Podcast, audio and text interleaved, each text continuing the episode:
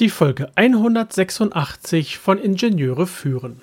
Selbstorganisation ist eine Fähigkeit, die gerade in der heutigen Zeit immer wichtiger wird.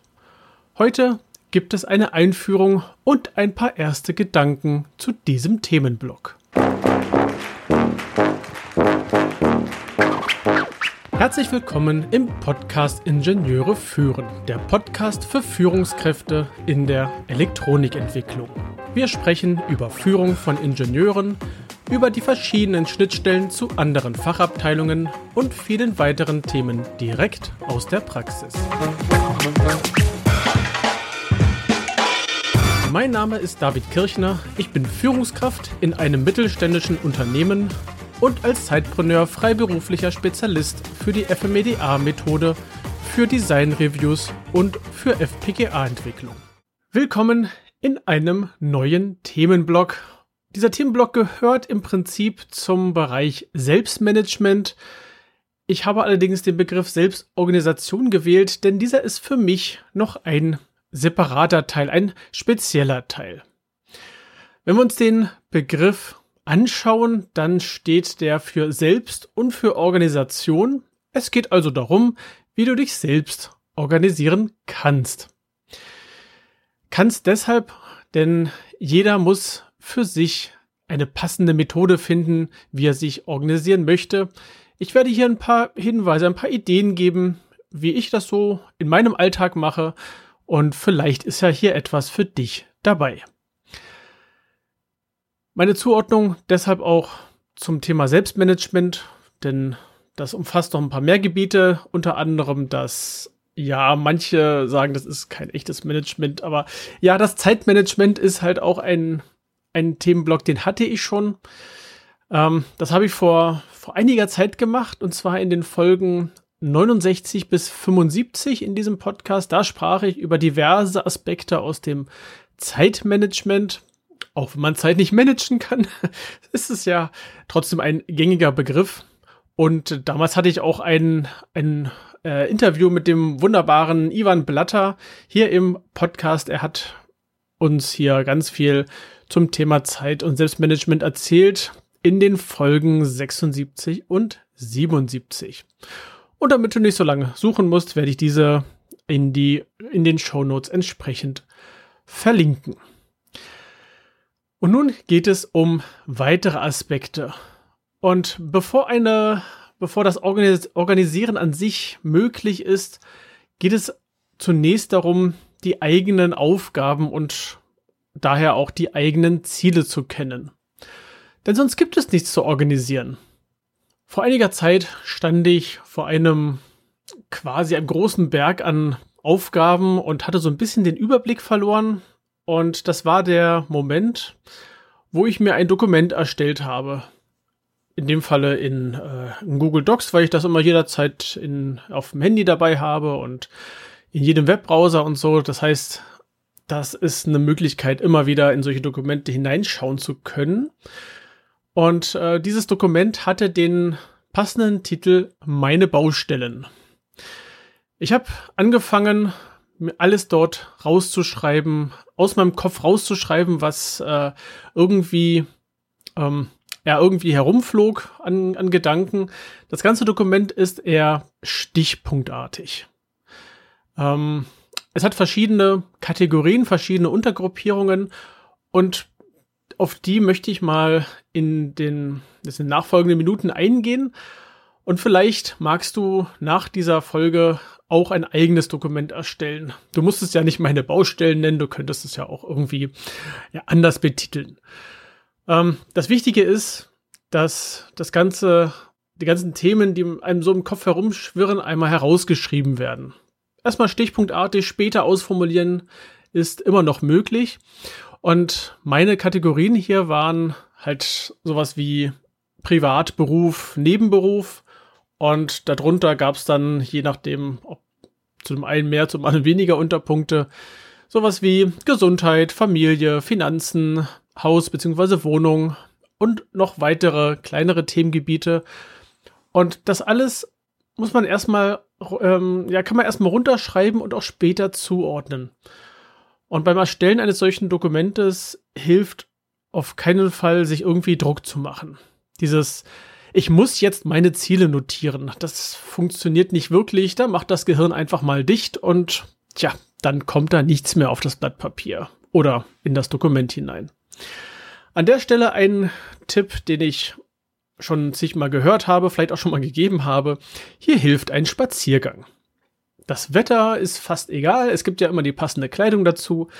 Nett ist natürlich im Sommer ein Spaziergang am Meer. Das ist äh, nochmal viel inspirierender aus meiner Erfahrung heraus. Ähm, aber auch ein Waldspaziergang ist total passend, um dort einmal so die, den gedankenfreien Lauf lassen zu können. Und hm, ja, nebenbei kann man sich mit Sicherheit auch verschiedene Punkte notieren. Bei so einem Spaziergang ist es gut möglich und gut machbar, äh, darüber zu sinnieren, was in Zukunft aus, äh, ja, aus mir, aus dir werden soll. Also konkret bei mir war das, ich habe mir überlegt, was soll aus meiner Zukunft werden? Was möchte ich tun? Was soll passieren? Was wünsche ich mir? Was steht alles an? Was habe ich vielleicht lange vor mir hergeschoben und noch nicht angefangen? All diese, diese Punkte lassen sich gut füllen und später oder erstmal aufschreiben und später dann sortieren und kategorisieren. Es hilft also ein ruhiger Moment, um so etwas zu machen, beziehungsweise immer wieder die Liste durchzugehen, zu lesen, zu ergänzen und ähm, halt nur zu notieren, was da möglich ist. Zum Schluss werden dann überall dort, wo es möglich und nötig ist, Aufgaben notiert. Und wenn etwas erledigt ist aus dieser Liste, dann durchstreichen. Ja, das geht auch in den Textverarbeitungsprogrammen. Es sei denn, das ist alles in, weiß nicht, in Notepad geschrieben oder so. Aber ähm, ich gehe einfach davon aus, es ist in irgendeinem Tool, das äh, auch Durchstreichen erlaubt. Ich würde es nämlich nicht solche Punkte weglöschen aus so einer Liste. Denn es ist auch schön zu sehen, was im Laufe der Zeit dann alles erledigt wurde ein Jahr später, wenn man da hineinguckt und sieht, wow, jetzt habe ich von den 212 Punkten, die ich da eingetragen habe, schon 138 erledigt und im Laufe des Jahres sind halt wieder ein paar dazugekommen, dann ist das schon ein, ein schönes Gefühl, ähm, rein emotional zu, zu merken, es passiert etwas. Denn ich glaube, diesen Rückblick machen wir alle viel zu selten. Jetzt habe ich ja gesagt, man möge sich überlegen, wo möchte ich hin, wie möchte ich mich entwickeln. Das Ganze dreht sich um den Begriff Ziele. Ziele beschreiben, Ziele gegebenenfalls visualisieren. Also beschreibe deine Ziele, sowohl die beruflichen als auch die privaten Ziele. Und in dem Zusammenhang sprechen viele über sogenannte Vision Boards. Auf einem Vision Board, das kann digital sein, das kann analog sein, beides ist möglich. Auf dem werden Bilder zum Beispiel von Orten, Personen, Gegenstände und so weiter gesammelt. Bilder, die ähm, die Ziele unterstützen, wo man hin möchte in Zukunft. Und es soll ja unterbewusst ein Stück weit auf diese Ziele hinlenken. Es gibt auch Methoden, um in seine Visionen dann entsprechend einzutauchen. Manche sagen dann, dass sie in diesen Zielen baden, um sich das besser vorstellen zu können. Wenn das funktioniert, ist das wunderbar, ist das alles in Ordnung. Bei mir klappt das mit der Visualisierung nicht so richtig. Äh, ja, ich, ich schreibe lieber. Ich beschreibe meine Ziele. Ich beschreibe, was ich erreichen möchte. Teilweise in Art von, von Zeitleisten, wo ich mir, ja, wo ich mir ausmale, wie sich etwas entwickeln kann, wie sich die, die privaten und die, die beruflichen Ziele entwickeln und was dann passiert und ähm, ja, also eine Art von Zeitleisten, aber teilweise auch in, in Texten und einen kleineren Anteil, und das ist ja, das ist auch visuell in Art von Skizzen, die ich mir zeichne. Das meiste, wie gesagt, ist eher in Textform. Ich mache alles am Computer beziehungsweise am Smartphone, also alles irgendwie so, dass ich es immer dabei habe, dass wenn mir irgendwas einfällt, ich es jederzeit notieren kann, wenn ich das möchte. Und ich schaue regelmäßig in meine, äh, ja, in diese Dokumente, in diese, ja, in diese Zielvorstellung hinein um zu merken, wie ich gegebenenfalls Entscheidungen treffen sollte oder warum ich mich damals für etwas entschieden habe.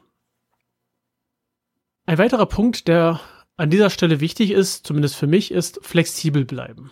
Das Leben hat so viele Überraschungen äh, parat, die wir im Laufe der Zeit erleben, positive wie negative Überraschungen.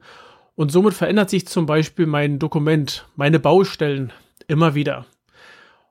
In dem Falle kann es sogar passieren, dass ein kompletter Block ähm, einfach mal durchgestrichen wird, weil sich das Leben anders entwickelt hat, weil sich im Äußeren etwas verändert hat, auf das ich entsprechend reagieren musste. Und dementsprechend passiert es halt, dass ein ganzer Block durchgestrichen wird. Ich lösche ihn nicht raus. Ich möchte die Möglichkeit haben, später sehen zu können, was habe ich denn dort äh, oder was, was ist denn alles passiert und wie habe ich mich damals entschieden und wie kam es dazu. Genau das notiere ich mir dann auch unter diesem Block, den ich durchgestrichen habe, wenn es sinnvoll ist, wenn es notwendig ist, warum diese Entscheidung passiert ist und ja, was vielleicht noch daraus gefolgt ist. Auf das Leben dürfen wir flexibel reagieren. Zu resignieren und zu sagen, ach, puh, hm, ja, das ist aber jetzt aber ganz schön viel hier, da möchte ich aber nichts mehr ändern.